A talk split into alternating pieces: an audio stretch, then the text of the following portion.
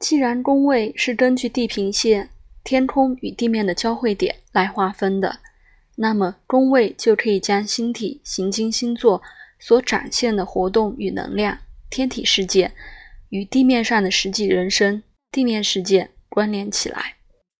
换言之，宫位代表的是特定生活经验的领域，星体和星座则可以透过该领域来展现能量。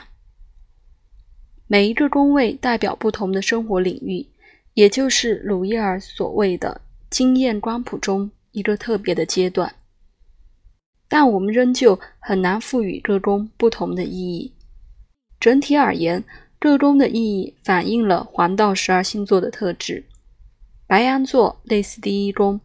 金牛座与第二宫相似，以此类推，第十二宫则与双鱼座有关。在所谓的自然黄道中，白羊座零度就是上升点，金牛座零度就是第二宫宫头，双子座零度则与第三宫宫头吻合。自然黄道只具有象征性意义，它主要的目的是帮助学习者能够更深入地了解宫位的象征意义，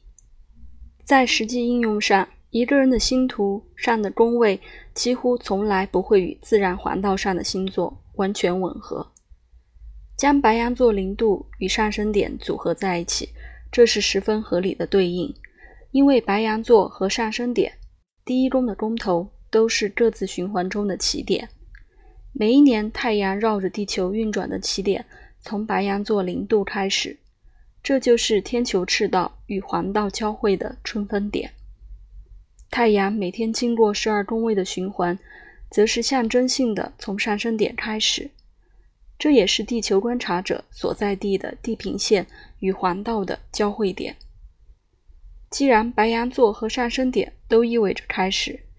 那我们就该了解为何两者具有类似的意义。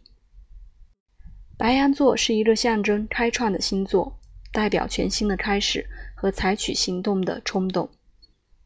上升点和第一宫与我们的出生以及面对人生的方式有关。白羊座的守护行星火星也代表最原始的能量，想要成就某事以及影响环境的渴望。美国占星师基波拉·多宾斯在《占星师的案例手册》中形容占星学就像是一种符号语言，由行星、星座和宫位。组成了字母表。他认为占星学描述世上十二种存在的方式，或是人生中的十二种面相。我们可以用不同的方式展现人生的十二种面相，就像英文字母中有大写、小写和斜体字一样。星座、行星和宫位各自象征符号字母表中不同类型的字母。换言之，星座、行星和宫位代表同样的十二种基本原则的不同表现方式。更明确地说，白羊座、火星和第一宫代表一个字母；金牛座、金星和第二宫代表另一个字母；双子座、水星和第三宫又是另一个字母。但是，我们必须记住。行星和星座可以落在任何一个宫位，这取决于具体的出生时间、地点和日期。因此，星座和行行星或是宫位所象征的元素会混杂在一起，传达出不同的信息。